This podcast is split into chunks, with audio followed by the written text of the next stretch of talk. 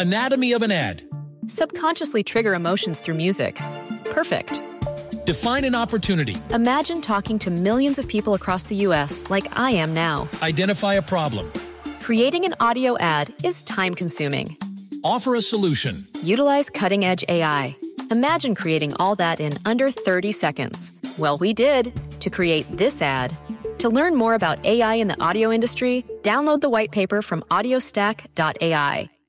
Siete en punto, panorama informativo 88.9, información que sirve.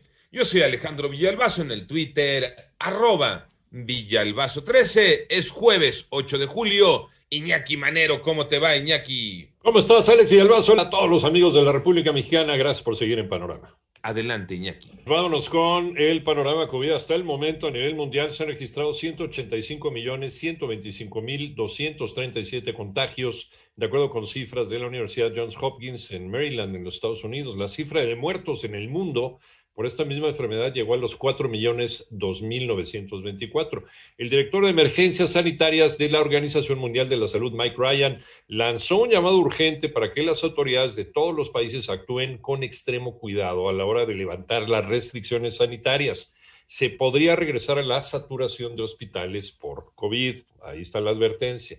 ¿Cómo vamos con las cifras de la pandemia en México? Moni Barrera. Al registrarse 8.507 nuevos contagios en un día, México alcanza 2.558.369 casos de COVID en el país y por el aumento de 234 fallecimientos ya son 234.192 decesos por coronavirus. A través del boletín técnico, la Secretaría de Salud informó que con 44.680 defunciones a causa de COVID-19, la Ciudad de México acumula el 19% de todos los fallecimientos a nivel nacional. La evolución de la pandemia pandemia en México muestra incremento de 26% entre las semanas epidemiológicas 24 y 25. Asimismo, se informa que 48.009 personas representan la epidemia activa de COVID-19. En 889 Noticias, Mónica Barrera. En el programa nacional, la Suprema Corte de Justicia de la Nación declaró inconstitucional la penalización de la práctica del aborto durante los primeros meses de gestación si el embarazo fue producto de una violación.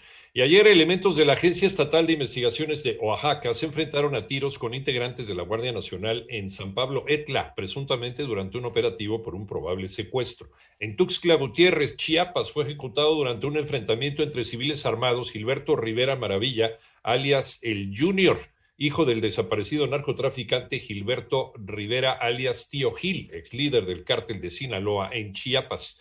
Fueron aprobadas en Ciudad de México sanciones más severas para conductores en estado de ebriedad. Joana Flores. El Congreso de la Ciudad de México aprobó reformas a la ley de movilidad para cancelar o retener las licencias de manejo a los conductores alcoholizados o drogados. Cancelar de forma definitiva la licencia de conducir que se determine que un conductor de transporte privado o público de pasajeros o de carga conduzcan en estado de ebriedad a retener los permisos o licencias de conducir expedidas por la CEMOVI o cualquier otra entidad federativa del país al momento de sancionar a una persona por conducir bajo los efectos del alcohol. Además, el diputado de Morena, Miguel Ángel Macedo, informó que se cancelará la licencia por un año a los automovilistas particulares que conduzcan en estado de ebriedad o bajo la influencia de drogas. Para 88.9 Noticias, Joana Flores. En el panorama internacional, autoridades haitianas reportaron la muerte de cuatro presuntos asesinos del presidente Jovenel Moïse, mientras que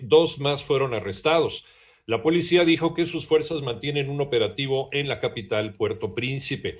Y anoche un buque de carga anclado en Dubái se incendió causando una gran explosión. Durante la madrugada el fuego fue controlado y no se registraron víctimas, según informaron los servicios de comunicación del Estado. Autoridades de Florida reportaron que se dio por terminada la búsqueda de sobrevivientes en el edificio colapsado de Miami. Hasta el momento, la cifra oficial es de 54 muertos y 86 personas desaparecidas. Ahora los equipos solo trabajarán en la localización de cadáveres.